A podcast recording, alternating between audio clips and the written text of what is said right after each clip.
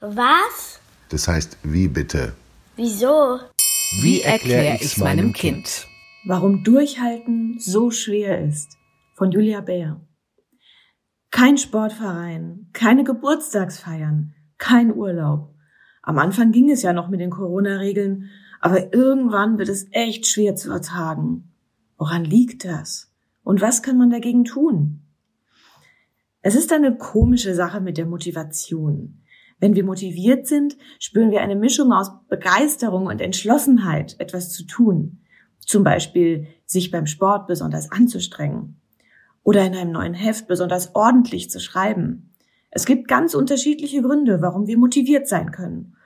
Beim Sport ist es oft, dass wir einfach gewinnen, also der oder die Beste sein wollen. Wenn man weiß, dass man für etwas gelobt oder belohnt wird, ist das auch motivierend.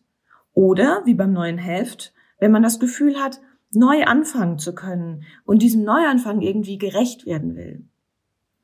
Nun wissen wir alle, was mit dem neuen Heft nach einer Weile passiert. Es wird immer unordentlicher, weil es eben nicht mehr neu ist, sondern normal wird. Warum sollte man sich besondere Mühe geben für etwas, was normal ist? Also schludert man doch wieder. Wenn sie einmal eingeschlafen ist, lässt sich die Motivation nämlich nur schwer wieder aufwecken. Das merken wir auch gerade bei den Corona-Regeln. Am Anfang war alles noch ein bisschen aufregend, was sich mit ihnen verändert hat. Nicht zur Schule müssen, länger schlafen, viel mehr Zeit vor Bildschirm verbringen dürfen, auch wenn darin nur der Lehrer oder Mathe-Erklärvideos auf YouTube zu sehen sind. Da ließ es sich noch verschmerzen, dass wir zugleich einige Dinge nicht mehr dürfen. Wir waren total motiviert, alles richtig zu machen.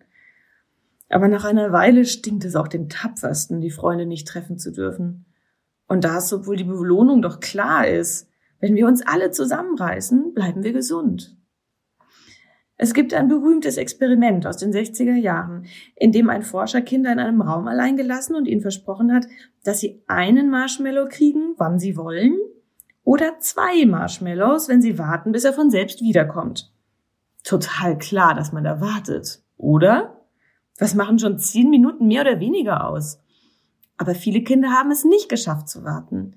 Ihnen ging einfach die Geduld aus. So wie vielen Leuten jetzt mit den Corona-Regeln. Dieses Experiment wurde mehrmals mit leichten Änderungen wiederholt. Dabei haben die Forscher ein paar Dinge herausgefunden, die uns jetzt helfen können, länger durchzuhalten. Erstens, einfach nur nichts zu tun ist wahnsinnig schwer. Deshalb fällt das Warten leichter, wenn man sich beschäftigen kann. Manche Kinder haben sich selbst etwas vorgesungen oder sich bewegt. Manche haben versucht einzuschlafen, um die Wartezeit zu verkürzen. Und einer hat sogar geschafft. Wenn sie mit etwas spielen durften, ging es noch viel leichter.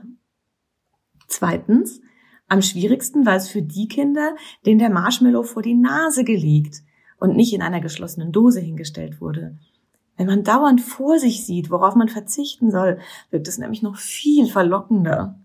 Es hindert einen daran, an etwas anderes zu denken.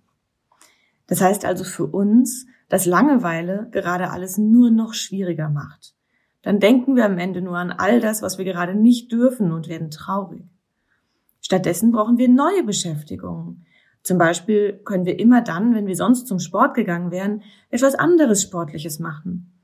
Das können Liegestütze sein oder eine Runde tanzen. Wenn wir es öde finden, alleine zu spielen, kann es helfen, einen Freund per Videoanruf einfach daneben zu stellen, der derweil in seinem Zimmer etwas spielt. Und ab und zu ruft man sich eben etwas zu, auch wenn man gerade kein richtiges Gespräch führen will.